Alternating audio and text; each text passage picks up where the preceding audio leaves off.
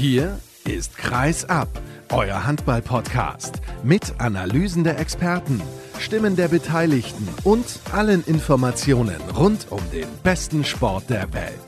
Mit eurem Gastgeber Sascha Staat.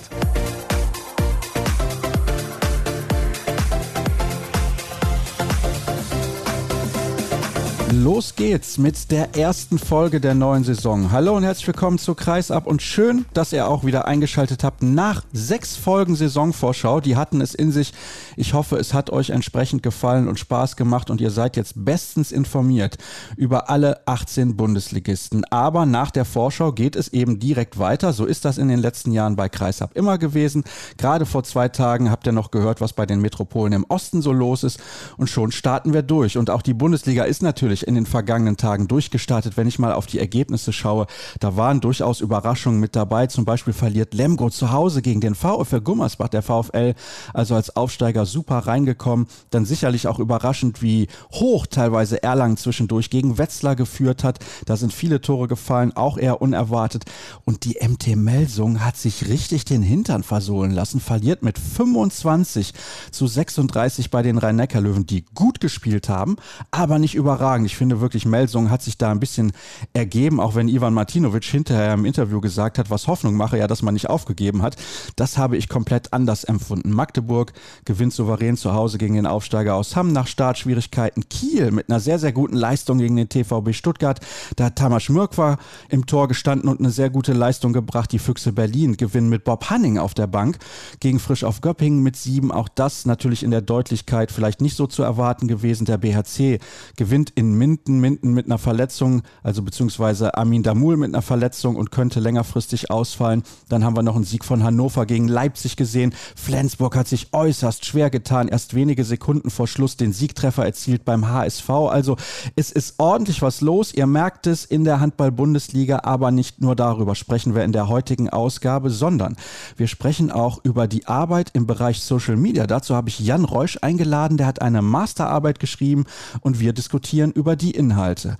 Dazu kommt ein, wie ich finde, sehr interessantes Interview der Woche mit Saskia Lang, die vor einigen Monaten schon mal hier zu Gast war. Und damals habe ich angedeutet, wir wollen über das Thema Doping sprechen. Das haben wir jetzt getan und sie erzählt, warum sie des Dopings überführt wurde, aber eigentlich gar nicht gedopt hat. Und zunächst aber begrüße ich mal den Kollegen Christian Stein von Handball World. Schönen guten Tag, hallo.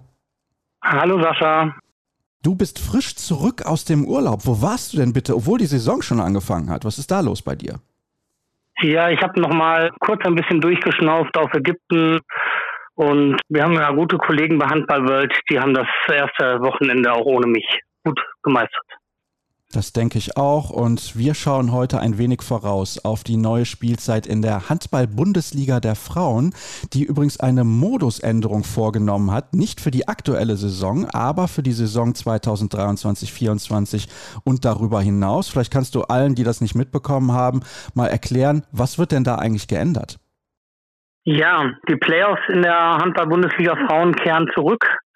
Ich denke mal, auch eine Lehre aus dem letzten Jahr mit Bietigheim und davor dem Jahr mit Dortmund, wo die Meisterschaften ja doch ein bisschen langweiliger wurden. Dann wird die Liga dadurch auch ein bisschen verkleinert werden. Insgesamt soll die Professionalität vorangetrieben werden. Das war, so wie ich es gehört habe, auch eine Bedingung mehr oder weniger vom Deutschen Handballbund, um diese Eigenständigkeit des Ligaverbands weiter aufrechtzuerhalten. Das heißt, es können demnächst auch zweite Mannschaften in der zweiten Liga spielen.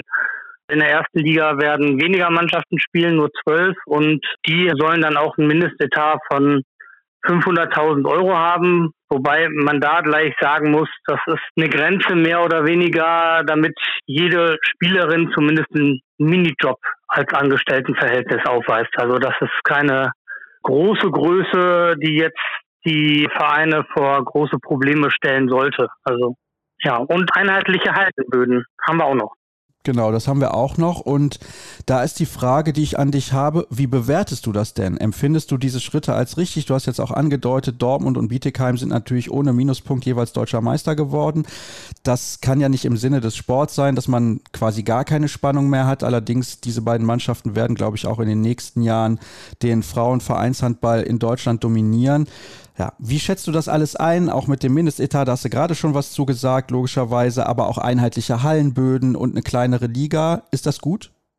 Kleinere Liga, denke ich, wird durchaus der Leistungsstufe einigermaßen gerecht werden. Ich glaube, das wird nicht das große Problem sein. Das geht natürlich mit den Playoffs einher, dass du irgendwo sehen musst, wo du die Termine für Playoff-Spiele herbekommst und dann ist die Liga-Verkleinerung das Mittel der Wahl. Auf der anderen Seite sehe ich gerade mit dieser Entscheidung, dass auch zweite Mannschaften in die zweite Liga kommen können, natürlich die Gefahr, dass die Frauenstandorte weiter ausgedünnt werden. Ja, also müssen ja keine großen Propheten sein.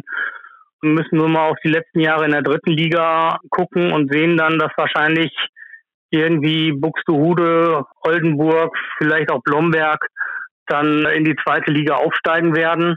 Von daher ist das dann schon eine Gefahr, dass da auf einmal statt bisher, was haben wir, 30 Standorte, dann auf einmal nur noch irgendwas 24 Standorte übrig bleiben und der Frauenhandball ein bisschen ausgedünnt wird. Das ist, glaube ich, die größte Gefahr.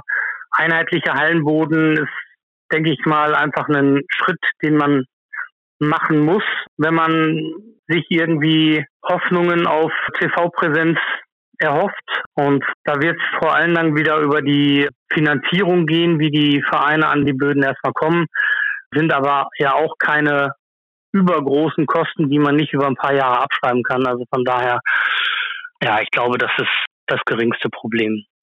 Im Übrigen, das als Information, weil nicht jeder wird es wissen, die Lizenzrichter an der Handball-Bundesliga Frauen sind ab der Saison 2023-24 wieder zu vergeben und die Ausschreibung läuft bis 15. September. Also ich denke, Ende des Monats wissen wir, wo dann die Spiele ab der übernächsten Saison zu sehen sein werden. Und ich finde es absolut richtig, dass man da einen professionellen Weg gehen möchte. Das wäre wahrscheinlich schon längst geschehen, wäre die Pandemie nicht dazwischen gekommen. Aber das hat das Ganze natürlich ein bisschen bisschen ausgebremst. Bei den Männern ist das was anderes. Die hatten alle schon einen einheitlichen Hallenboden, aber bei den Frauen ist es längst an der Zeit, wenn wir diese Liga professionalisieren wollen. Ich wäre sogar noch radikaler. Ich würde die Liga tatsächlich, auch wenn der ein oder andere jetzt wahrscheinlich mit dem Kopf schüttelt, auf acht Mannschaften verkleinern, um so die Qualität innerhalb der Liga noch mehr zu erhöhen und dann mehr gute Spiele untereinander zu haben. Aber das ist nur meine persönliche Meinung. Kommen wir dann zur Vorschau auf die nächste Spielzeit. Am Wochenende bzw. gestern wurde der Supercup ausgetragen sagen. Und zwar hat Bietigheim mit 38 zu 26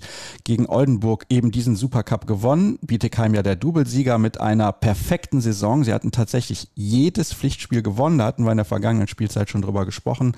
Hut ab, also das war wirklich phänomenal. Und jetzt auch in der Champions League werden ihnen gute Chancen ausgerechnet, auf jeden Fall mal die Playoffs zu erreichen. Das ist das erste und vielleicht sogar auch das Viertelfinale. Und ja, geht irgendwie ein Weg vorbei an dieser Mannschaft, weil es ist eine absolute Startruppe, es sind gute Spielerinnen, die sind homogen, die hatten fast gar keine Veränderung. Also eigentlich muss man ganz ehrlich sagen, das ist auch der nächste deutsche Meister. Ja, da muss man von ausgehen. Also sag mal, die größte Veränderung ist ja letztendlich Luisa Schulze, die nach Neckarsulm gegangen ist. Stine Jürgensen hat letzte Saison nicht die überragende Rolle gespielt. Von daher sehe ich da eigentlich keinen Weg, der an Wietigheim vorbeiführen wird. Mit Kaba Gassama haben sie eine sehr, sehr gute neue Spielerin sich gesichert, eine Spanierin, die aus der französischen Liga kommt, also da auch schon unter Profibedingungen gearbeitet hat die letzten Jahre. Dann kommt Annika Meyer noch vom Thüringer AC. Ich glaube, das ist überhaupt keine Frage, gerade angesichts der Veränderungen bei der Spitzenkonkurrenz, die wir ja auch noch beleuchten. Genau, die beleuchten wir nämlich jetzt, denn wir sprechen über Borussia Dortmund. Die Mannschaft ist letztes Jahr souveräner Zweiter geworden mit ein paar Minuspunkten mehr, als man sich selber vielleicht erhofft hat. Aber am Ende war es ein in Anführungsstrichen lockerer zweiter Platz. In der Champions League hat man sehr, sehr gut ausgesehen und konnte auch gegen internationale Spitzenteams gewinnen oder Punkte holen. Also das war durchaus bemerkenswert, insbesondere weil man ja einige Topspielerinnen unter anderem in Richtung Bietigheim verloren hatte. Wie schätzt du die Mannschaft in dieser Saison ein? Immerhin zwölf neue Spieler Spielerin, das ist ordentlich. Ja, zwölf neue Spielerinnen ist ordentlich, wobei sich Dortmund da auch ein bisschen selber arm rechnet, weil dann doch ein Großteil oder schon einige von diesen Spielerinnen dann wahrscheinlich hauptsächlich in der zweiten Mannschaft eingesetzt werden. Nora Koten, großartiges Torwarttalent von Aldekerk, wird aber weitestgehend wohl dritte Liga spielen. Auf Außen, links außen mit Lena Hauser, Zoe Sprengers, zwei gute Bundesligaspielerinnen geholt. Gespannt bin ich auf Hama van Krei, die bei Krim Ljubljana zuletzt war, aber ja auch schon in Deutschland für Lindford gespielt hat und für den BVB, aber da auch nur nicht die große Rolle damals. Da bin ich gespannt, aber genau wie bei Lena Hausherr dürfte es da keine Eingewöhnungsprobleme geben. Davon ist auszugehen. Siehst du denn diese Mannschaft vor beispielsweise anderen Teams wie Thüringen, Metzing oder Neckarsulm? Neckarsulm hat ja auch ordentlich auf dem Transfermarkt zugeschlagen und das ist dann immer so eine Sache. Sie haben Qualität dazugeholt, du hast eben Luisa Schulze, die Nationalspielerin, angesprochen, die Kreisläuferin, aber sie haben auch ordentlich Qualität abgegeben. Ja, Neckarsulm hat defensiv vor allen Dingen mit Lucy Marie Kretschmer Qualität abgegeben, gerade auf den Außenpositionen, Selina Kallenbach, Nathalie Hendricks, Johanna Stockschläder, das wird ihnen schon das Tempospiel ein bisschen vielleicht, da muss man sich dran gewöhnen. Auf der anderen Seite aber sehr, sehr starke Spielerinnen auch dazu gewonnen. Munia Smith hat letzte Saison in Bad Wildungen überragend gespielt. Luisa Schulze hatten wir schon. Dann kam zum Beispiel eine Olga Gorschenina aus Rumänien. Also da kann man sich schon auf ein sehr attraktives Spiel eigentlich freuen. Thüringer C ja, wie eigentlich die letzten Jahre immer einigermaßen viele Neuzugänge. Sonja Frey ist zurück, Johanna Stockschläder aus Neckarsulm, Annika Lott aus Buxtehude und ja, haben ja auch schon in der Vorbereitung sehr gute Ergebnisse auch gegen internationale Konkurrenz erzielt, wie beim Turnier jetzt in Most in Tschechien, wo sie alle drei Spiele gewinnen konnten.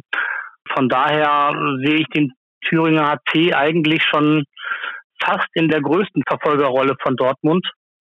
Und bei Metzingen bin ich gespannt, wie die neue Trainerposition sich zeigen wird. Julia Behnke zurück aus Ungarn. Ich denke mal, das ist die, die größte Verstärkung, die sie hatten.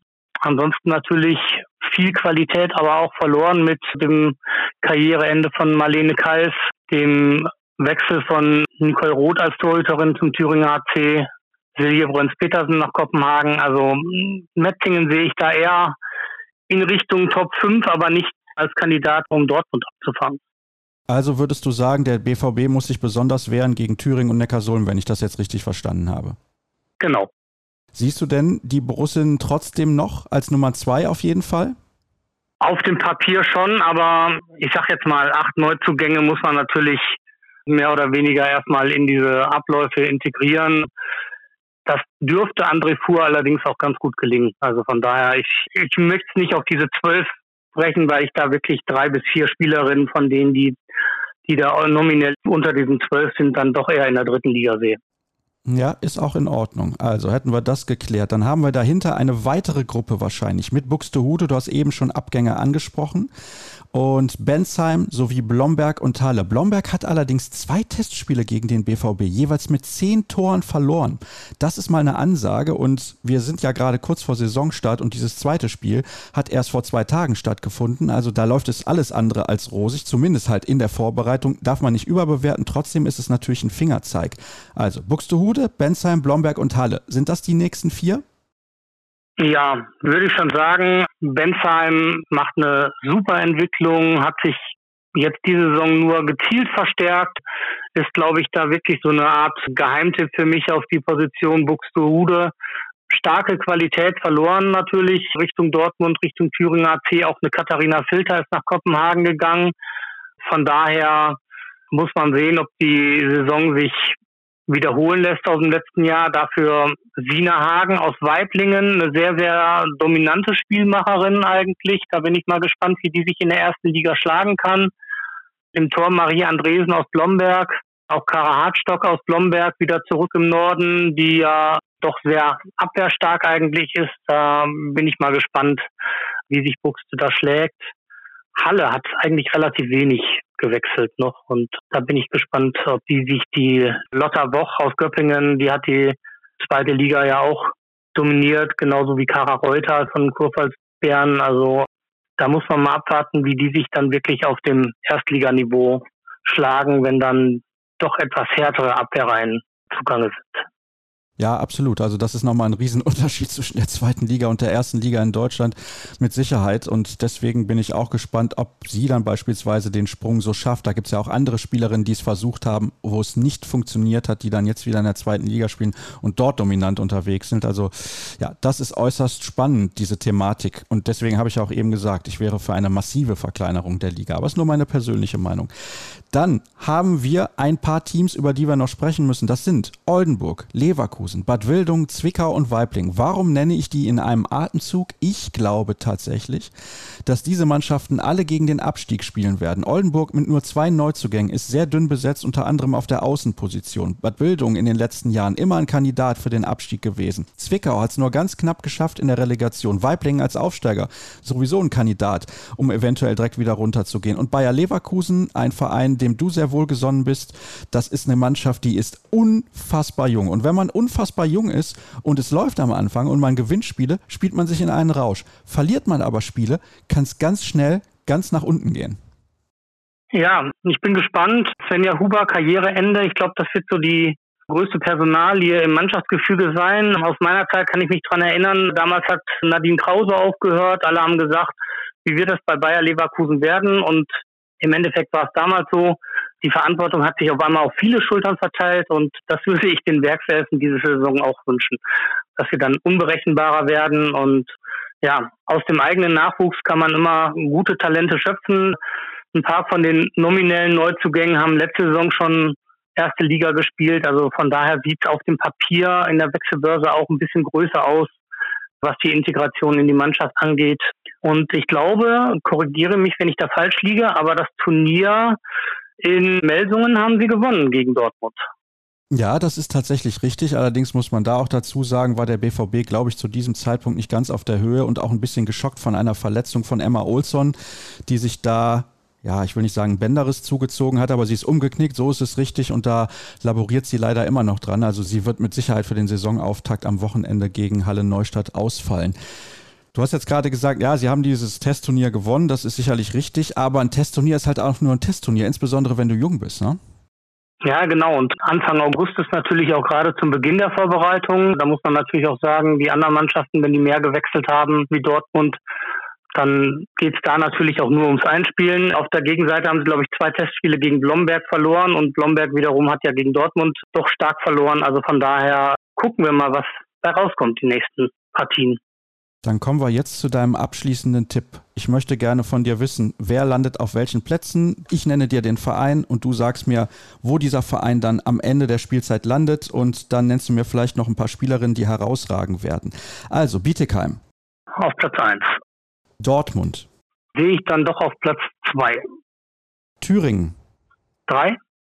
Dann haben wir Neckarsulm. 4. Metzing. 5.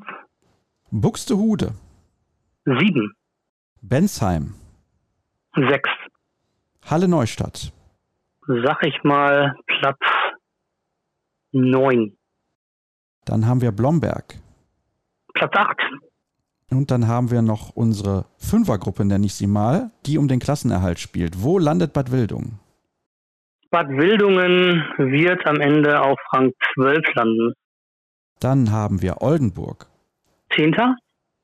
Leverkusen. Elfter. Und Zwickau sowie Weibling. Da sehe ich Weiblingen auf dem Relegationsplatz und Zwickau als Direktabsteiger.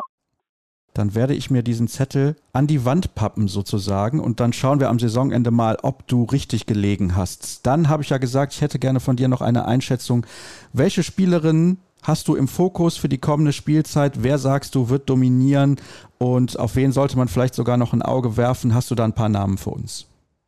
Also einen Fokus habe ich natürlich immer, weil ich sie noch aus Leverkusener Jugendzeit kenne, auf Johanna Stockschläder, die sich mit Sicherheit beim Thüringer AC stark durchsetzen wird. Gespannt bin ich mal ein bisschen hier in Neckarsulm auf Olga Goschenina. Gespannt bin ich gerade wenn wir nach Dortmund vielleicht auch nochmal schauen, ein bisschen, welche Rolle Hammer van jetzt spielen kann. Und ja, gucken wir mal ein bisschen nach unten, vielleicht auch nochmal bei Weiblingen, wie sich da eine Emma Hertha von Blomberg schlagen wird, wenn sie dann doch jetzt wirklich mehr Verantwortung übernehmen muss. Gut, diese Namen notiere ich mir auch und bedanke mich an dieser Stelle für deine Einschätzung und deine Prognosen rund um die Handball-Bundesliga Frauen. Endlich geht es auch da wieder los am kommenden Wochenende und dann können wir uns hoffentlich auf eine tolle Spielzeit freuen. Ich kann übrigens sagen, hier in Dortmund wird einiges getan. Also die werden da den Champions League-Boden ausrollen in der Halle Wellinghofen. Das ist wirklich mal eine sehr interessante Geschichte und alles wird in Schwarz-Gelb gehalten in der Halle. Also da bin ich auch sehr gespannt, wie das dann aussehen wird. Aber zumindest tut der BVB ein bisschen was und ich würde mir sehr wünschen, dass andere Vereine da nachziehen, auch wenn ich weiß, dass das Geld natürlich immer äußerst knapp ist. Das war's für den ersten Teil der heutigen Ausgabe. Kurze Pause, gleich sind wir zurück.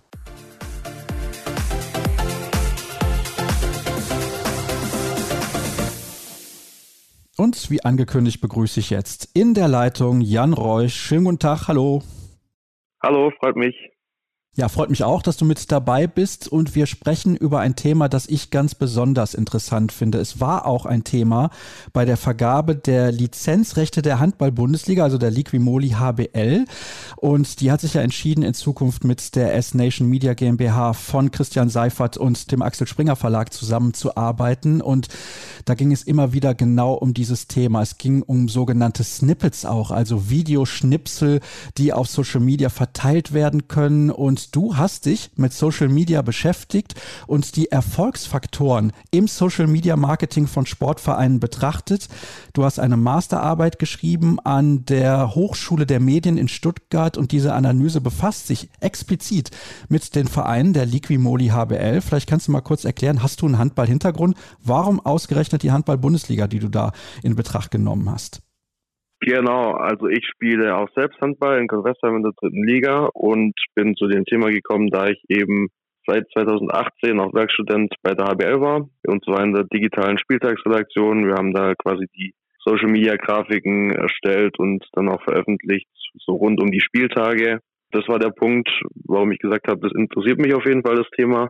Und ich will da mal so einen Überblick geben, wie denn so der Status quo in der Ligimoli HBL ist, was eben das Social Media Marketing bei den einzelnen Vereinen angeht.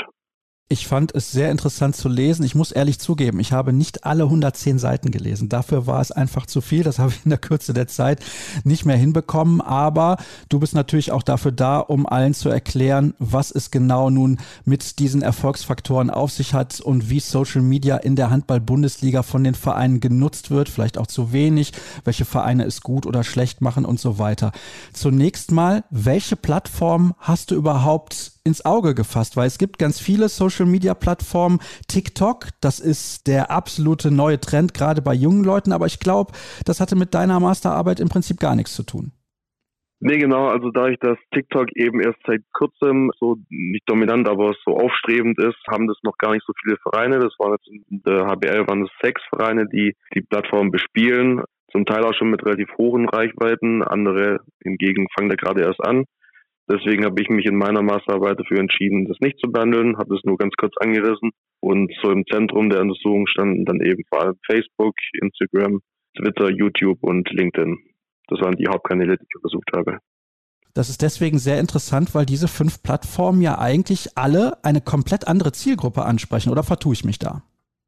Nee, ist schon richtig. Also man kann es schon ein bisschen unterteilen in die, in die Zielgruppen, die eben angesprochen werden. Vor allem sticht da dann auch LinkedIn raus als B2B-Plattform, wo eben dann vor allem auch die, die Sponsoren integriert werden sollen in die Kommunikation. Aber natürlich hat jede einzelne Plattform so seine Eigenheiten und deswegen kamen dann auch immer unterschiedliche Ergebnisse aus. Ja es ist auch sehr vielschichtig, weil beispielsweise auf Facebook ja was ganz anderes gepostet wird als zum Beispiel halt auch auf Instagram. Instagram ist eigentlich eine Bildplattform, klar, zuletzt immer videolastiger, also Reels vor allem erzielen eine sehr, sehr große Reichweite. Bei Twitter geht es vielleicht dann mehr um News und bei YouTube natürlich ganz konkret um Videos. Wie ordnest du das eigentlich insgesamt ein? Welche Plattform hat deiner Meinung nach die größte Bedeutung? Ja, das ist schwierig. Also es war vor allem auch von Verein zu Verein unterschiedlich, dass sie eben dieses unterschiedlich gewichtet haben. Aber man merkt so im Großen und Ganzen auf jeden Fall, dass Instagram immer mehr aufstrebt und auch so ein bisschen dabei ist, Facebook als wichtigste Plattform eben im Kommunikationsmix abzulösen. Dennoch sagen die Vereine auch, dass es eben wichtig ist, alle oder viele Kanäle zu bespielen, um eben auch die einzelnen Zielgruppen dann zu erreichen. Aber ich würde es auch so sehen, dass man auf möglichst vielen Kanälen vertreten sein sollte. Und ich würde da auch Instagram aktuell noch ganz oben einranken in dieser Rangliste. Ich habe übrigens das Gefühl, dass beispielsweise Twitter bei den Mannschaften in der HBL oder generell im deutschen Handball ein bisschen untergeht. Was hast du da so wahrgenommen? Ja, das stimmt durchaus und vor allem auch dadurch, dass die Twitter-Nutzung in Deutschland allgemein nicht so hoch ist wie zum Beispiel in Amerika. Also es wird nicht so sehr genutzt. Die Interaktionszahlen liegen da auch nicht so hoch. Also man kann deutlich mehr Likes und Kommentare bei Instagram generieren. Bei Twitter ist es oft so, dass die User, wenn sie denn da sind, eher heimlich, heimlich mitlesen und verfolgen, aber nicht so viel kommentieren und liken. Und es ist in der Tat auch so, dass die Vereine in der HBL sich dort etwas zurücknehmen. Also wir hatten so, dass auf Facebook und Instagram alle 18 Vereine aktiv waren in meiner Untersuchung. Bei Twitter hingegen war es so, dass nur 13 Vereine im Untersuchungszeitraum auch aktiv gepostet haben. Bei fünf Vereinen zum Beispiel war es so, dass sie eben dort gar nicht gepostet haben. Das finde ich schon sehr erstaunlich, denn man erreicht ja da durchaus den einen oder anderen und die Vereine haben automatisch ihre Follower bei Twitter, vielleicht jetzt nicht in Deutschland, aber eventuell auch international. Ich finde, diesen Markt sollte man keinesfalls unterschätzen. Wie siehst du das? Nee, definitiv. Und man hat ja durch Twitter, durch den Kurznachrichtendienst auch wirklich richtig gute Möglichkeiten, gerade zum Beispiel einen Live-Ticker zu schalten, über GIFs dann auch zu arbeiten, ein bisschen mehr Abwechslung da reinzubringen, also Bilder, GIFs, Videos, alles Mögliche. Ähm, deswegen ist eigentlich eine schöne Plattform gerade für einen Live-Ticker. Aber das sehen nicht alle Vereine so und ein paar sehen dann eben davon ab und nutzen Twitter so gut wie gar nicht. Ich klicke hier jetzt mal in deiner Masterarbeit ein bisschen rum und komme zu Punkt 5.8. Weißt du auswendig noch, welcher das ist? 5.8. Puh. Dadurch, dass es jetzt schon ein bisschen zurückliegt, meine Abgabe, bin ich jetzt nicht mehr genau drin. Aber du hörst mir sicherlich gleich auf die Sprünge. Genau, das ist die Clusterbildung und die fand ich sehr, sehr interessant. Was hast du da genau eingeteilt und vielleicht kannst du den Leuten, die zuhören, direkt mal mitteilen, was genau das bedeutet auch und warum das wichtig ist. Ah, genau, ja. Und zwar habe ich dort die Vereine eingeteilt in drei Gruppen. Die erste Gruppe waren die Vereine mit besonders hoher Reichweite, die sich da eben abgesetzt haben vom Rest der Liga. Das waren Kiel, Flensburg und die rhein löwen Und die haben eben dann alle untersuchten Kanäle bespielt und hatten dort immer auch überdurchschnittlich große Reichweiten. Dann in der zweiten Gruppe, das war so das, das große Mittelfeld, die eben alle Kanäle bespielt haben und eben auch eine mittlere Reichweite hatten auf den Kanälen. Und in der dritten Gruppe waren die Vereine anzutreffen, die eben nicht alle Plattformen spielen. Also entweder hatten sie keinen Twitter-Account oder eben keinen LinkedIn-Account. Und das Ganze war wichtig für mich, um eben auch einzuteilen für meinen zweiten Teil, weil ich habe auch dann noch Experteninterviews geführt und wollte eben dann aus jeder Gruppe zwei Vereine nehmen, um da eben möglichst äh, guten Überblick über die Liga abzugeben. Genau, und die zweite Gruppe, das hast du eben gesagt, ist ein breites Mittelfeld, deswegen werde ich jetzt nicht alle diese Mannschaften vortragen bzw. nennen, aber ich nenne mal kurz die Vereine, die nicht auf allen Plattformen vertreten sind. Das ist die HSG Wetzlar, der Bergische AC, HBW Baling-Waldstätten und der TUS N Lübecke, also zwei der Absteiger und der deutsche Meister der SC Magdeburg. Warst du davon überrascht? Ja, absolut, absolut. Also der SC Magdeburg war der einzige Verein unter den Top 9, der keinen LinkedIn-Kanal bespielt. Fand ich sehr, sehr interessant. Hätte ich dann auch gern herausgefunden, warum das so ist.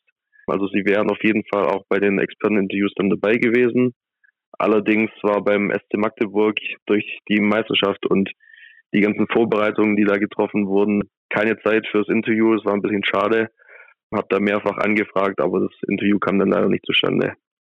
Das ist allerdings schade, aber ich finde es schon erstaunlich, weil gerade der deutsche Meister muss ja eigentlich darauf aus sein, wenn man vor allem so sportlichen Erfolg hat, den kann man ja auch ausnutzen auf solchen Plattformen und auch sein Business, weil LinkedIn ist vor allem diese Business-Plattform, sein Business einfach damit verbessern und das Netzwerk erweitern und vielleicht auch den einen oder anderen Sponsor gewinnen.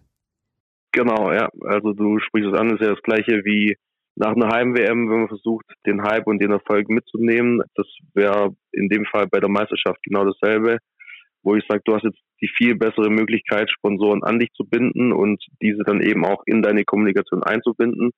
Die genauen Gründe, warum der SC Magdeburg das nicht macht und ob sie es vielleicht vorhaben, jetzt in nächster Zeit dort online zu gehen, weiß ich nicht. Aber es wäre auf jeden Fall eine Möglichkeit, um weitere Kapitalisierung da rauszuschlagen. Das sehe ich auf jeden Fall auch so, ja.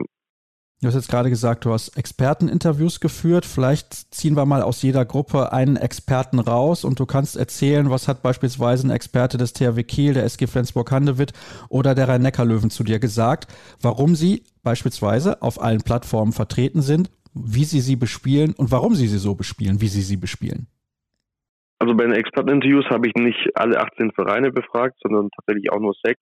Also alle zu befragen wäre dann doch zu viel Aufwand gewesen und hätte den Rahmen auf jeden Fall gesprengt. Deswegen waren bei den Experteninterviews dann dabei Göpping, jetzt muss ich selber nochmal kurz überlegen, wer da alles dabei war. Göpping, Flensburg, die Rhein-Neckar-Löwen, Erlangen, Hamburg und der TuS in Lübecke. So war die Auswahl der Vereine. Und es war ganz, ganz unterschiedlich, was die Vereine dazu gesagt haben. Und man hat vor allem auch gemerkt, dass die Kommunikationsabteilungen eben auch schon ganz anders aufgestellt sind. Also die Rhein-Neckar-Löwen und Flensburg waren da dann auch relativ von der Personenzahl an gut aufgestellt. Und TuS in Lübeck zum Beispiel war es nur eine Person, die sich eben um alles gekümmert hat. Und das merkt man dann zum Teil eben auch in den, in den Auftritten. Also TuS in Lübeck war es so, dass die Verantwortliche gesagt hat, sie würde gerne mehr machen, aber sie ist einfach zeitlich am Limit. Und da haben die Rhein-Neckar-Löwen natürlich auch finanziell ganz andere Möglichkeiten und können da dann auch mehr aus den Social-Media-Kanälen machen.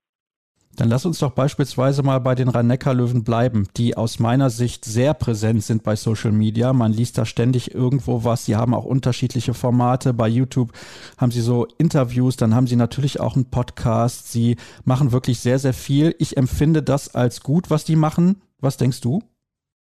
Absolut, empfinde ich auch als gut und nicht nur mein persönlicher Eindruck, sondern auch bei der Untersuchung war es so, dass die Rhein-Neckar-Löwen auf Platz 1 abgeschnitten haben. Und zwar haben sie insgesamt dann in meinem Modell und meiner Berechnung 172 Punkte erreicht, waren bei allen Kanälen in den Top 3 und somit dann auch in der Gesamtwertung ganz vorne.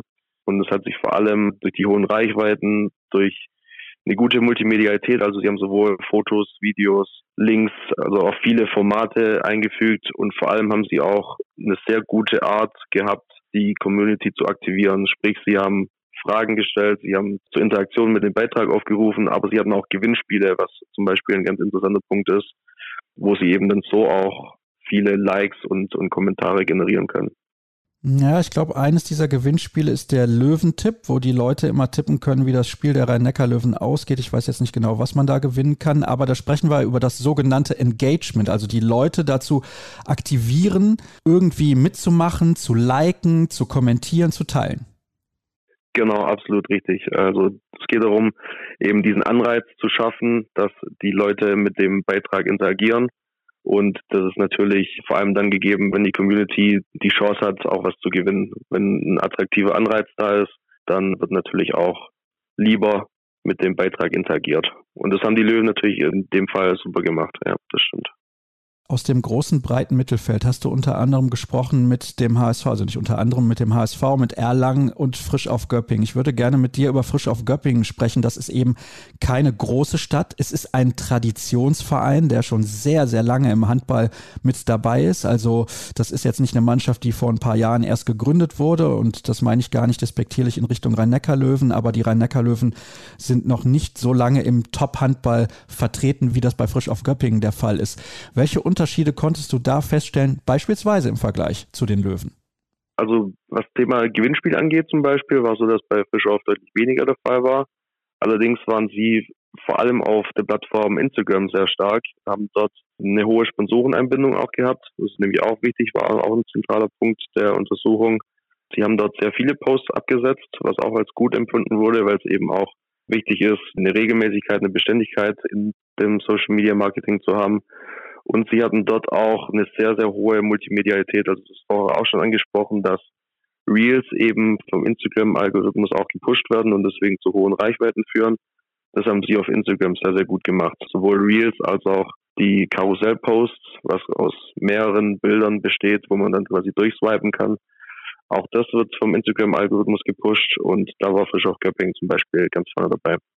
Und dann kommen wir zum Schlusslicht, also zum Schlusslicht, das ist vielleicht jetzt ein bisschen falsch ausgedrückt, sportlich zumindest waren sie das Schlusslicht in der vergangenen Saison, der TUS N Lübecke und ohne es jetzt zu wissen, weil ich nicht nachgeguckt habe, aber wenn du gesagt hast, eine Kollegin dort hat gesagt, sie ist am Limit und es gibt dort eigentlich nur eine Person, dann müsste das Nina Wehmeier sein, die da die Pressesprecherin ist. Sie hat ja also gesagt, sie kann nicht mehr leisten. Ist das das größte Problem im Handball, dass es nicht genug Leute gibt, die sich um alles kümmern können, weil es halt eben auch viel Arbeit ist und weil man natürlich auch die verschiedenen Plattformen ganz unterschiedlich bespielen muss, weil du kannst nicht das, was du bei Facebook postest, ja auch bei Instagram posten. Das ergibt im Endeffekt dann gar keinen Sinn. Genau, das ist auf jeden Fall ein großer Punkt. Also in meinen Interviews kam das ganz häufig zur Sprache, dass die Vereine eigentlich mehr machen wollen, aber aufgrund des Personal- und Zeitmangels da dann einfach am, am Limit sind und nicht mehr machen können. Allerdings ist das nicht alles. Also man kann auch mit wenig Kapital gutes Social Media Marketing betreiben. Ein gutes Beispiel hierfür ist Hamburg, die jetzt in der Kommunikationsabteilung auch nicht unbedingt groß aufgestellt sind, aber dann eben über andere Mittel zu guten Ergebnissen kamen. Und zwar zum Beispiel so, dass sie sehr viel humoristische Beiträge gebracht haben und somit auch eine sehr hohe Interaktionszahl oder Interaktionsrate bei der Community erreicht haben. Das war zum Beispiel so ein Positivbeispiel. Aber sicherlich ist es der Fall, dass wenn man personell dort nicht so gut aufgestellt ist, dass man dann auch an seine Grenzen kommt. Ja. Was würdest du denn den Vereinen in der HBL empfehlen? Worauf sollten sie den Fokus legen? Wo haben sie die größten Chancen, die Leute zu aktivieren? Vielleicht dann dadurch auch Fans in die Halle zu locken, erstmal Fans generell zu gewinnen und dann in die Halle zu locken oder vielleicht den einen oder anderen Sponsor noch anzulocken? Also wichtig ist es vor allem auch, dass man immer authentisch bleibt, dass man sich nicht verstellt und dass man einfach auch eine gute Strategie entwickelt, dass man nicht die Social Media Kanäle bespielt, einfach nur damit was gepostet wird, sondern es muss wirklich zielgerichtet an die ganze Sache rangegangen werden. Es muss eine Strategie entwickelt werden und dann auch die, die Ziele danach ausgerichtet werden. Das sind so die Punkte, die ich auf jeden Fall auch festgehalten habe in meiner Masterarbeit. Was ist denn der häufigste Fehler, der noch gemacht wird? Ist dir da was aufgefallen? Mm, der häufigste Fehler, das lässt sich jetzt so eigentlich gar nicht, gar nicht beantworten. Das sind sind eigentlich vielschichtige Probleme. Also ich wollte mir dann auch nicht anmaßen zu sagen, ihr macht das falsch, ihr macht das nicht gut, sondern es ging vielmehr darum, den Vereinen auch ein bisschen zu helfen und vielleicht sagen zu können, da an der Stelle seid ihr im, im Liga-Durchschnitt jetzt noch nicht so weit, da könntet ihr vielleicht, aber ich wollte mir jetzt nicht anmaßen, den Vereinen da irgendwas vorzuwerfen, das auf gar keinen Fall. Wie fällt denn dein finales Fazit aus? Ist die Liga insgesamt gut aufgestellt oder ist da noch ordentlich Luft nach oben? Also es gibt sicherlich Vereine, die top sind, wie vorher auch erwähnt, die Rhein-Neckar-Löwen, die ganz vorne liegen. Aber es gibt auch Vereine, die das vielleicht auch noch nicht erkannt haben, wie wichtig Social Media Marketing für den Verein sein kann, welchen Mehrwert sie daraus erzielen können. Also es ist wirklich ein ganz unterschiedliches Bild, was die Vereine dort abgeben. Und ich würde mich freuen, wenn alle gemeinsam quasi das ein bisschen aufholen und klar, man vergleicht sich dann vielleicht auch immer ein bisschen im Fußball, wo die Ressourcen ganz andere sind. Aber man kann sich ab und zu, denke ich, schon auch ein Beispiel daran nehmen und dann auch in diesem Bereich etwas aufholen. Ja, das glaube ich auch. Also vielleicht höre ich daraus, es ist noch ein bisschen was zu tun. Das definitiv, ja, das auf jeden Fall, das stimmt. Es ist nicht alles schlecht, aber der Handball ist da schon vielleicht in manchen Bereichen noch etwas rückständig, gerade auch was so die Sponsoreneinbindung eingeht. Da kann man sicherlich durch geschicktes Storytelling, also es ist ja nicht, nicht so, dass die Vereine dann einfach ein Logo präsentieren und sagen, hier, der Post ist gesponsert von, sondern auch durch gemeinsame Stories erzählen, ähm, dass man dann eben auch die Partner besser in die Kommunikation einbinden kann.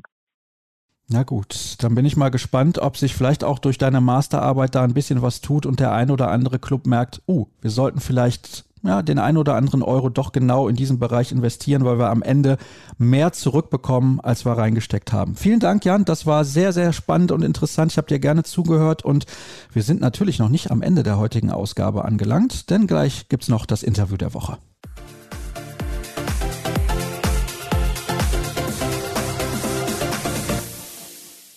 Interview der Wochezeit natürlich auch in der neuen Saison bei Kreisab und auch in dieser Saison immer der Hinweis, wenn ihr diesen Podcast unterstützen möchtet, dann könnt ihr das tun über patreon.com slash kreisab. Das ist eine Spendenplattform, da könnt ihr ein Abo abschließen für 1000 Euro im Monat. Das würde mich sehr freuen, aber natürlich auch für 1 Euro oder 2 Euro im Monat. Und damit kann ich alle Kosten decken. Mittlerweile sind die Kosten gedeckt, bis auf die Fotos. Ich möchte aber gerne noch ein bisschen mehr in Fotos und Fotografen investieren, die dann auch Fotos vielleicht mal vor Ort machen können, weil ich finde, das ist immer eine schöne Geschichte.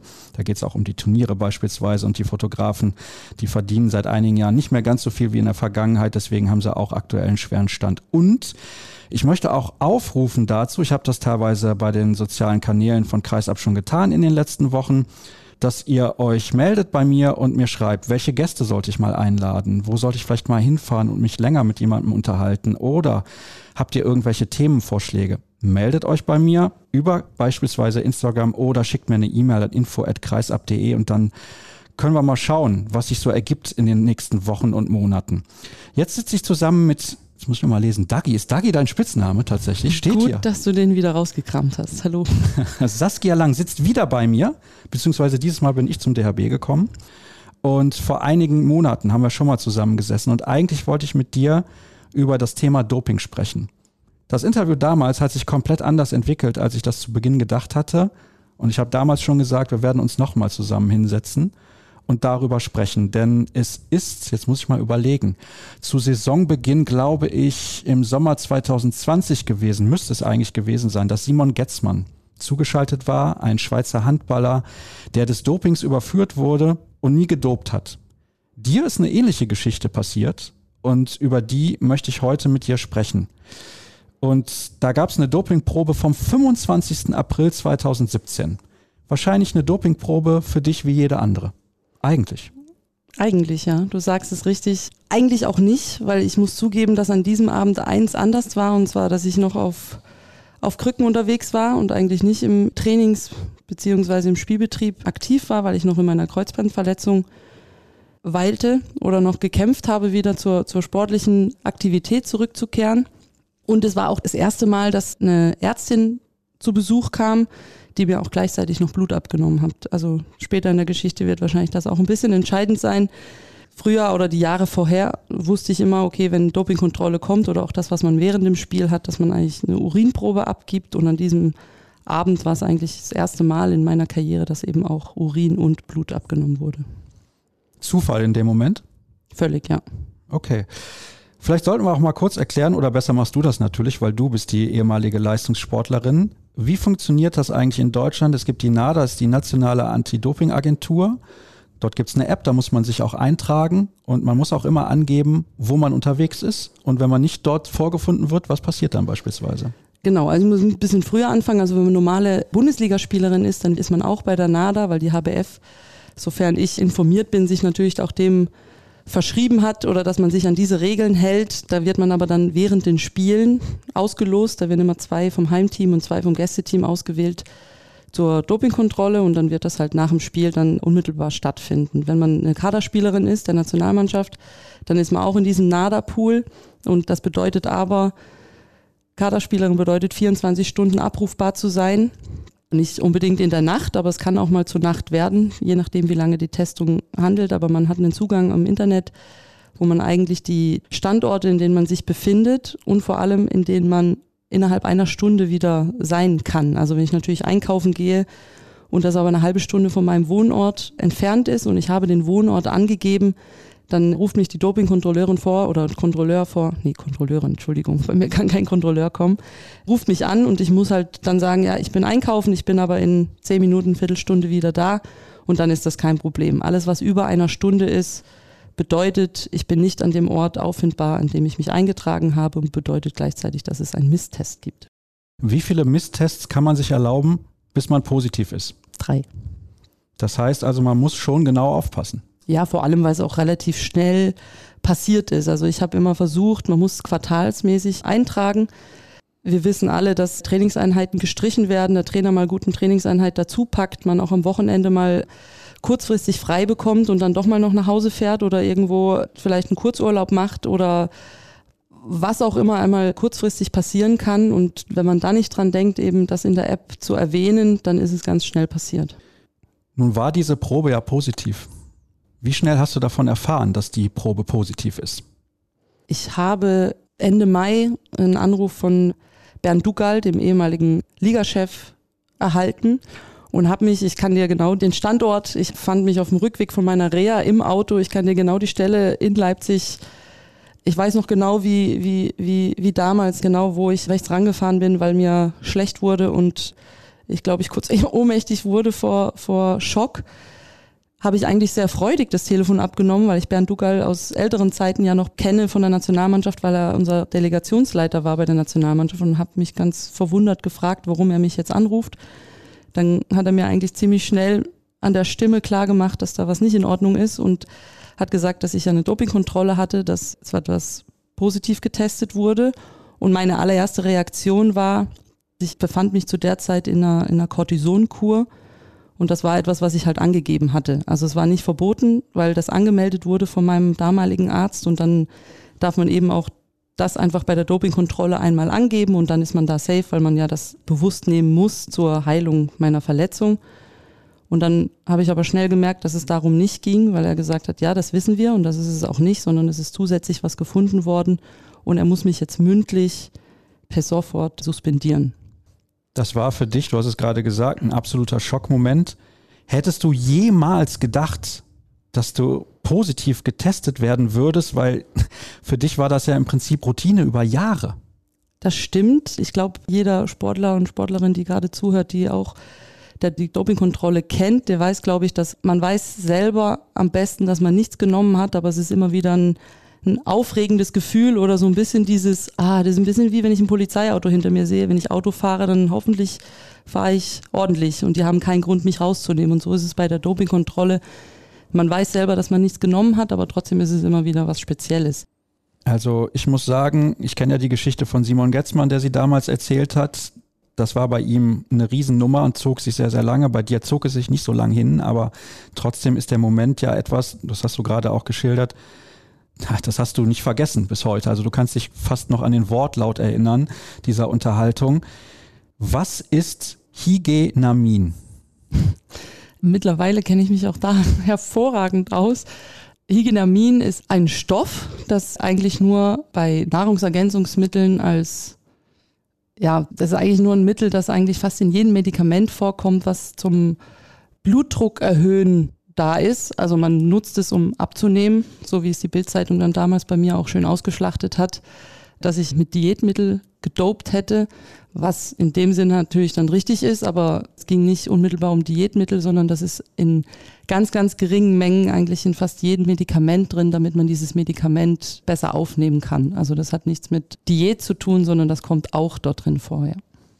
Wusstest du, in welchem Mittel, das du genommen hattest, Hygienamin drin war. Wenn es genau so einfach gewesen wäre. Also wenn ich nochmal zurückdenke an die Situation, dann war für mich natürlich erstmal diese Hilflosigkeit, was mache ich jetzt? Und gerade auch Bernd Dugal von der Liga, aber auch, ich habe gerade einen neuen Vertrag unterschrieben beim THC, weil beim HC Leipzig ich nicht verlängert habe aus bekannten Gründen mittlerweile und stand dann natürlich generell vor so einem großen Umbruch und wo fragt man dann nach, wenn sowas passiert? Und da hatte ich natürlich Bernd als erstes nachgefragt und dann hat er mir aber auch gleich zu verstehen gegeben, dass sie mir gerne zur Seite stehen mit jeglicher Hilfe, aber halt Auskunft oder irgendwelche Rechtsbeistand ich natürlich von der Liga nicht erhalten kann, weil das ja nun mal eigentlich mein ich nenne es jetzt nicht Gegner, weil das hört sich ein bisschen zu schlimm an, aber die sind ja grundsätzlich die Partei, die ja das aufdecken möchte, ob ich gedopt habe oder nicht. Wie ging es denn dann weiter? Weil ich nehme an, du hast auch erstmal ein bisschen was an Zeit gebraucht, um damit umzugehen, weil du wusstest, vielleicht passiert jetzt etwas, was ich mir in kühnsten Albträumen nicht hätte ausmalen können. Ich werde jetzt wegen Dopings gesperrt und meine Karriere ist dahin. Das stimmt. Vor allem, wie ich gerade erwähnt habe, ich ja auch in einer Situation stand, dass meine Verletzung nach meiner OP nicht so fortgeschritten ist, wie sie es eigentlich erhofft habe. Ich ja auch einen neuen Vertrag unterschrieben hatte beim neuen Verein. Nach vielen Jahren beim HC Leipzig, ich natürlich da auch einen Trainer und, und, und einen Verein hatte, wo ich auch, ich wollte im Sommer wieder die Vorbereitung starten und bis dahin ging es eigentlich nur darum, dass ich gesund werde. Und dann kam natürlich dieses Thema dazu, dass für mich das belastend war, dass das was ist, was ich vielleicht gar nicht selber in der Hand habe. Und da muss ich auch, wenn ich das mal vorwegnehme, da waren so viele Leute auch beim THC, der Hauptsponsor Herbert Müller, die, als ich die Situation geschildert habe und auch selbst gesagt habe, dass ich gerade nicht weiß, wie es weitergeht, so viel Unterstützung erhalten habe und so viel positiven Zuspruch und gleich diese Unterstützung, dass sie mir eigentlich auch geglaubt haben, dass es nicht bewusst war, weil man kann nicht, und deswegen sage ich auch, ich finde die, die, die Situation, dass was gefunden wurde und ich positiv bin, das ist ja kein böse Absicht der NADA, sondern dafür ist die NADA da, um das genau herauszufinden. Und es gibt dazwischen einfach keine Grauzone, sondern entweder ich bin positiv oder ich bin negativ. Und damit bin ich eigentlich vom ersten Zeitpunkt an so genau umgegangen, sondern dass ich muss aufdecken, worin es lag. Und das scheiterte dann am Ende eigentlich an meinen finanziellen Mitteln, um das wirklich alles restlos aufdecken zu können, weil das natürlich eine sehr kostenspielige Sache war und es daran eigentlich nachher gescheitert ist, dass ich es restlos aufdecken kann, hatte aber dann demnach halt doch eine Sperre, aber zum Glück mit dem, mit dem Ausgang, dass es vermutet werden kann, dass es unabsichtlich war. Wir kommen gleich nochmal auf diese finanzielle Geschichte zurück. Aber wenn du das jetzt so sagst, fällt mir eine Frage sofort ein. Du fühlst dich mit Sicherheit nicht als Dopingsünderin, aber du bist offiziell Dopingsünderin. Ja, und damit hatte ich auch sehr, sehr lange auch Probleme, vor allem weil auch die Heim-WM vor der Tür stand. Also das war nochmal ein Aspekt, den ich dazu nehmen muss. Ich habe nicht nur bei einem neuen Verein unterschrieben, auch unter der unter der Absicht, dass ich auch mit Herbert Müller, dem damaligen, also dem damaligen Coach, dem heutigen auch noch, einen Plan hatte. Wie schaffe ich es aus meiner Verletzung raus zur Heim-WM? Die Heim-WM war auch für den Deutschen Handballbund natürlich das Flaggschiff, was großartig für den Frauenhandball einen Schritt vorwärts bedeuten sollte. Da konnte man so einen Skandal im Sommer davor natürlich wenig gebrauchen. Da habe ich auch, kann ich immer nur wieder betonen, zu dem was der Thüringer C mir an Unterstützung geboten hat, hatte ich auch ein Telefonat mit Herrn Michelmann, mit dem Präsidenten, der auch die Unterstützung mir gegeben hat, auch das öffentlich gesagt hat, was natürlich für mich ein großen Stein war, der, der gefallen ist vor meinem Herzen, dass natürlich die Situation nicht geändert hat, aber das war eine zusätzliche Belastung, dass ich natürlich diese negative Schein vor einer Heim-WM bin und es aber eigentlich gar nicht wollte und eigentlich nur eine, eine geile WM spielen wollte. Zumal du ja eben auch gesagt hast, der Boulevard hat das ordentlich ausgeschlachtet. Ja, das habe ich auch lange mit meinem Berater und mit meinem damaligen Spielerberater besprochen, dass ich da angekommen bin, als Frauenhandball ist man es nicht gewohnt, großartig in der Zeitung oder so im Fokus zu stehen. Und da habe ich auch kennengelernt, wie natürlich auch eine Bildzeitung oder auf jeglichen Zeitungen und irgendwelchen Werbemitteln das natürlich aufgesprungen ist, dass ich die erste Handballerin bin, die positiv getestet wurde, die auch man es nicht aufdecken konnte, woran es lag und ich auch eine Sperre bekommen habe. Und ab dem Zeitpunkt, wo aber die Meldung auch von der NADA raus war, dass es davon auszugehen ist, dass es nicht beabsichtigt war. Und das ist für mich der entscheidende Satz. Ich konnte es zwar nicht aufklären, aber wenn die NADA von sich aus sagt, okay, für uns ist das in dem Sinn dann bereinigt, wenn ich diese Strafe abgesessen habe und man davon ausgeht, weil wenn sie anders ausgegangen wäre, dann wäre ich zwei bis drei Jahre gesperrt gewesen und das wäre mein Karriereende gewesen war das für mich der entscheidende Satz und er ist seitdem nie wieder in irgendeiner Zeitung aufgeploppt. Ja gut, die Geschichten sind natürlich spannender zu verkaufen, wenn sie einen negativen Touch haben oder ein bisschen Skandal dahinter ist, das ist ganz klar. Du hast jetzt eben schon angedeutet, dass das finanziell für dich einfach nicht möglich war, es entsprechend aufzudecken. Simon Getzmann hat damals auch gesagt, es war unfassbar teuer, das bewegte sich locker im fünfstelligen Bereich. Er hatte aber Glück, weil er hatte noch eine Packung des Medikaments und konnte dann nachweisen, dass die Packung bzw. das Medikament selbst verunreinigt war, weil noch weitere Tabletten damit dabei gewesen sind. Also ihr könnt da sehr, sehr gerne nochmal reinhören. Ich meine, es wäre Episode 252, aber das findet ihr ja bei Kreisab, das sollte kein Problem sein. Was waren deine ersten juristischen Schritte danach, nachdem du wusstest, verdammt nochmal, ich bin positiv getestet worden, was zur Hölle mache ich jetzt? Also natürlich habe ich als erstes meinen mein Spielerberater angerufen, weil ich wirklich komplett lost war, an wen ich mich wenden soll. Rufe ich da einfach eine normale Anwaltskanzlei an, weil ich Rechtsbeistand brauche bei so einer Situation. Aber mir war auch klar, dass man dafür Spezialisten braucht, die mich da auch durchführen. Und da war natürlich auf der einen Seite eine helfende Hand die HBF, auch wenn sie es nicht natürlich an, an die große Glocke hängen dürfen. Und sie haben mich auch nicht in der Sache unterstützt, dass sie jetzt da irgendwie aktiv geholfen haben, sondern eben eine beratende Seite hatte. Und ich glaube auch, dass wir da beim Frauenhandball ja noch auf dem Niveau uns befinden, dass das noch sich im Rahmen befindet. Natürlich war dann ein Name Andi Thiel, der bei der HBL der Rechtsbeistand ist. Und bei uns in der Frauenliga ist das Nicola Peach. auch eine ehemalige Spielerin, eine ehemalige Nationalspielerin, früher auch beim HC Leipzig, die war mir auf jeden Fall ein Name, also ich kenne sie auch noch. Die durfte ich aber leider nicht kontaktieren, weil genau das die zwei Personen plus die Liga und eine Person der NADA sind, die mich am Ende nicht verurteilen, aber halt meine Strafe aussprechen. Also ich war eigentlich in der Lage, das ist ja noch nicht in der Lage, sondern in der Situation, mein, meine Beweise genau diesem Gremium so ein bisschen vorzuführen, damit ich eben aus dieser Situation rauskomme. Deswegen sind die Parteien schon mal weggefallen. Aber natürlich habe ich, ich weiß nicht, ob ich jetzt was aufdecke, was verboten ist, aber natürlich auch von Andy Thiel Vorschläge bekommen oder auch einen Tipp bekommen, in welche Richtung ich von Anwaltskanzlei gehen soll, die natürlich top sind auf dem Niveau. Und dann war ich bei der bekannten Anwaltskanzlei Schickert in, in Stuttgart. Und da wären wir dann eben auch beim finanziellen Aspekt, dass das natürlich dann auch eine kostspielige Situation ist, dass eine teure Anwaltskanzlei, ich will nicht sagen, dass das billigere sonst noch gibt, aber ich wollte halt das Beste und alles, was mit Doping zu tun hat, ist natürlich, da gibt es nicht im Zweifelsfall für den Angeklagten, weil ich bin ja positiv, diese, diese Meinung gibt es eben nicht, sondern ich bin schuldig, das 100 Prozent aufzudecken und demnach sind erstmal alle Kosten auf meinen Deckel gegangen. Und um auf die Situation zurückzukommen, als du gesagt hast, dass er zum Glück noch ein Medikament zu Hause hatte, war bei mir das Problem, dass ich zu dem Zeitpunkt fünf oder sechs verschiedene Medikamente plus Nahrungsergänzungsmittel eingenommen habe.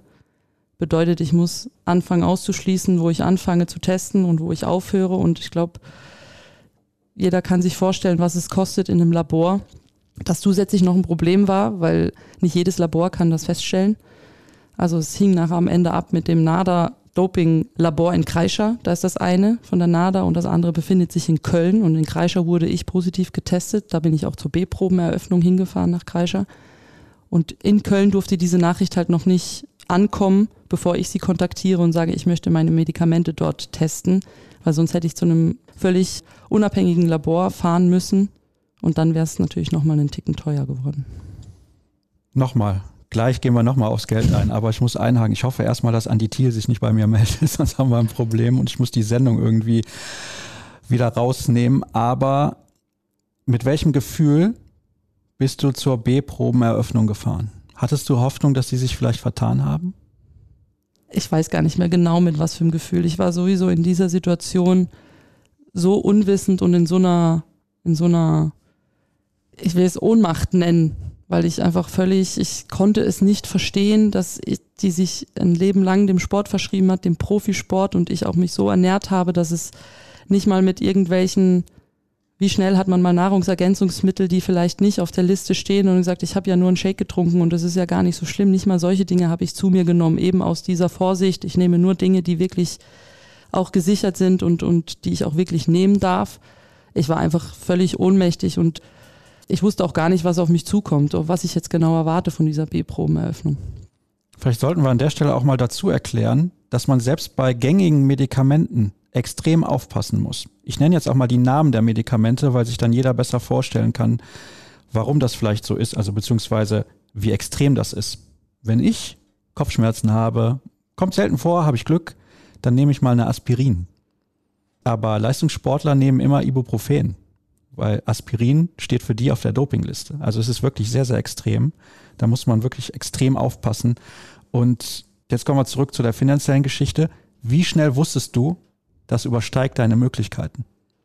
Eigentlich nicht gleich von Anfang an, weil ich ja mich immer in einer Situation befunden habe, wo ich nicht wusste, was auf mich zukommt. Also die B-Probeneröffnung, da habe ich so ein bisschen gemerkt, dass das hier, also ich habe schon von Anfang an gemerkt, dass es ordentlich ernst ist. Genau diese Ohnmacht, die ich immer die ganze Zeit verspürt habe mit dem ganzen Hall, der da außen rum war, mit der Presse, auch die Heim-WM und neuer Verein, das, das, das war so ein wahnsinniges Gewicht, das auf mir, auf mir drauf lag aber auch die, die Ernsthaftigkeit in Kreischer bei der B-Probeneröffnung mit, man muss sich beim Eintreten ins Labor eintragen, beim Austreten, dass da irgendwas nicht schief geht. Dann habe ich da natürlich Leute dabei gehabt, die auch mich vertreten, dass da wirklich alles mit rechten Dingen abläuft. Das sind schon Situationen, die man so nicht kennt. Und da wurde mir schon immer mehr bewusst, auch was das für ein Vorgang ist. Das Ganze habe ich natürlich von Anfang bis Ende zugeschaut, wie das dann auch richtig abläuft mit, meinen, mit meinem Urin, das in diese Maschinen, was da alles dazugehört. Aber richtig bewusst wurde es mir natürlich, wo dann die Preisliste mir vorgelegt wurde und man dann angefangen hat auszusortieren, auch mit Experten. Ich habe dann auch völlig unabhängige Chemielaboranten angefragt, also natürlich mit meinem Anwalt, der die, die, die Sachen natürlich angegangen ist, um abzufragen, in welchem Medikament könnte es denn am wahrscheinlichsten sein, weil eben das Budget so ist, wäre schon gut, wenn wir es im ersten finden würden, weil jedes weitere unwahrscheinlichere Medikament könnte raus sein. Es gibt dann eine Situation, die habe ich dann im Nachgang nicht ganz so verstanden und da möchte ich nochmal an meinen Anfangs Info zurückkommen, warum ich das so betont habe, warum ich auch eine Blutprobe abgegeben habe. Das war völlig frei, da sage ich auch nicht, dass da jetzt irgendwas extra gemacht wurde, weil die mich im Verdacht hatten, überhaupt nicht. Aber entscheidend ist, dass Blut konnte ich ja sofort abgeben bei der Ärztin. Also sie ist angekommen und ich konnte Blut abgeben. Und wie ich auch erwähnt hatte, war ich in dieser Cortisonkur. Und das bedeutet, ich musste morgens, mittags, abends und nachts Cortison nehmen und habe mir demnach natürlich meinen Handywecker darauf gestellt, dass ich immer zur gleichen Zeit eben meine Ration einnehme. Die Situation war so, dass sie abends 20 Uhr an der Tür geklingelt hat und mir Blut abgenommen hat und ich aber nicht auf Toilette musste. Bedeutet, sie saß bei mir am Küchentisch, es wurde gewartet, bis ich auf Toilette kam. Wir haben das Schriftliche alles abgearbeitet und in der Zeit hat meine Uhr angefangen zu klingeln. Also ich musste das Cortison einnehmen und zu dem Cortison habe ich eben immer auch noch Nahrungsergänzungsmittel genommen wie Magnesium zur Nacht und solche Dinge. Und da ist eben genau dieses Ding, was so ein bisschen tricky wurde. In meinem Blut wurde nichts von diesem Ganzen festgestellt. Also mein Blut war völlig rein. Ich hatte keinen positiven, sondern nur nachher im, im Urin. Und ich musste ungefähr eine Viertelstunde, 20 Minuten, nachdem mein Wecker geklingelt hat, auf Toilette. Bedeutet, mein Urin war nach Tabletteneinwurf genau in der Zeit, in dem ich im Nachgang erfahren habe, dass Higinamin eines der Mittel ist, das zweitschnellste, das der Körper abbauen kann nach Adrenalin. Also bedeutet, wäre ich 30 Minuten später auf Toilette gegangen, hätte es passieren können, dass einfach in meinem Urin einfach gar nichts mehr festgestellt werden konnte. Bedeutet, es kam nicht nur dazu, dass ich nicht wusste, in welchem Medikament, sondern auch ganz viel Pech dazu, dass ich zu früh wieder auf Toilette musste, dass dieser Stoff überhaupt noch feststellbar war. Ist eigentlich kaum in Worte zu fassen. Nee, das ist auch was, worüber, also ich hatte schlaflose Nächte, als ich genau diese Situation aufgezählt bekommen habe. Also nicht nur, dass ich dann Medikamente habe testen lassen, sondern es ging dann auch darum, weißt du noch, was du vier Wochen lang vorher, was du da gegessen hast?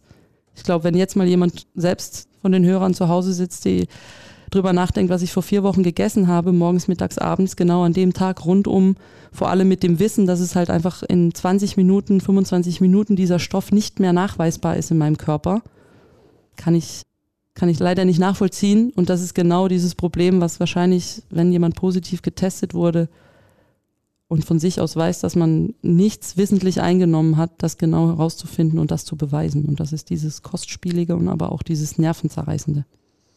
Zwei Fragen habe ich noch, weil wir könnten ansonsten locker noch eine halbe Stunde hier sitzen, da bin ich mir sicher. Die erste Frage ist, wenn du alles hättest testen lassen und überprüfen lassen, wie teuer wäre das geworden? Jetzt fragst du mich aber. Das ist, das ist schwierig, weil eine andere Info, ich weiß, ich, ich rede schon wieder viel zu viel, aber eine andere Info ist auch, dass ich das im Nachgang erfahren habe, dass auch es schwierig ist oder fast unmöglich, weil diese Nanogrammzahl, und ich kann sie dir genau nennen, 0,017 Nanogramm wurde in meinem Urin festgestellt, dass man diese diese, diese Grammzahl gar nicht, wenn man das in Tabletten nachweisen möchte, dass die Grammzahl gar nicht nachweisbar ist. Also ich hätte mich, sorry den Ausdruck, zu Tode testen lassen können und man hätte diese Nanogrammangabe gar nicht testen können. Außer eben im Urin, weil das flüssig war und weil das wahrscheinlich genau die richtige Zeit war.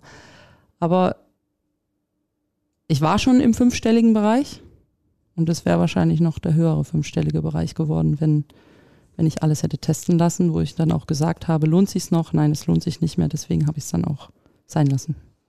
Aber wo du das eben erklärt hast, dass du kurz vorher dann noch diese Cortisonkur gemacht hast, sozusagen. So viel zum Thema Zufall. Ich bin jetzt nicht jemand, der an Zufälle glaubt. Also vielleicht hat es auch deswegen genauso dieses Ergebnis gebracht. Ist sehr wahrscheinlich. Wer das erste Interview gehört hat, das wir miteinander geführt haben, der wird Parallelinformationen herausgehört haben, würde ich jetzt mal sagen. Du hast oft davon gesprochen, auch heute, dass dieses Jahr 2017 die Heim-WM am Ende hatte, dass du zum THC gewechselt bist. Und deswegen noch meine Abschlussfrage heute.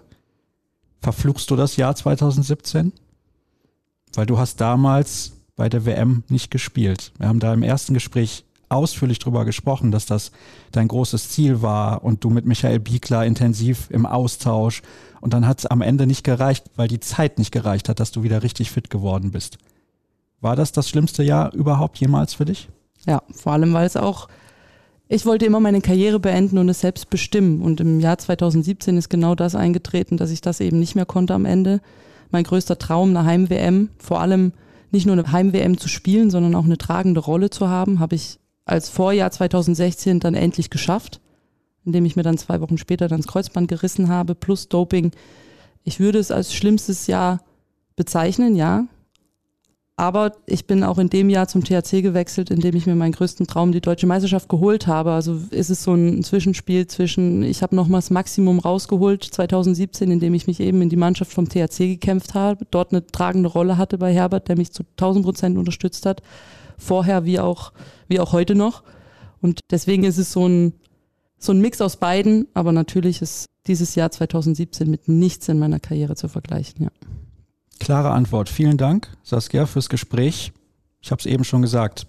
Mir ist gerade schon wieder eine Frage eingefallen, aber ich spare sie mir an der Stelle und bedanke mich, dass du dir die Zeit genommen hast und bedanke mich bei euch, dass ihr zugehört habt heute so geduldig, denn ich würde jetzt mal behaupten, ohne dass ich alle Teile der Sendung schon aufgenommen habe, dass es mal wieder sehr, sehr lang geworden ist und Wer weitere Informationen will, der findet sie natürlich auf den sozialen Kanälen. Überall einfach nach Kreis absuchen, bei Facebook, bei Twitter, bei Instagram. Ich freue mich, wenn ihr euch auch meldet und kommentiert und was auch immer, anderen vielleicht auch davon erzählt und spätestens nächste Woche wieder reinhört. Danke nochmal und bis demnächst. Tschüss.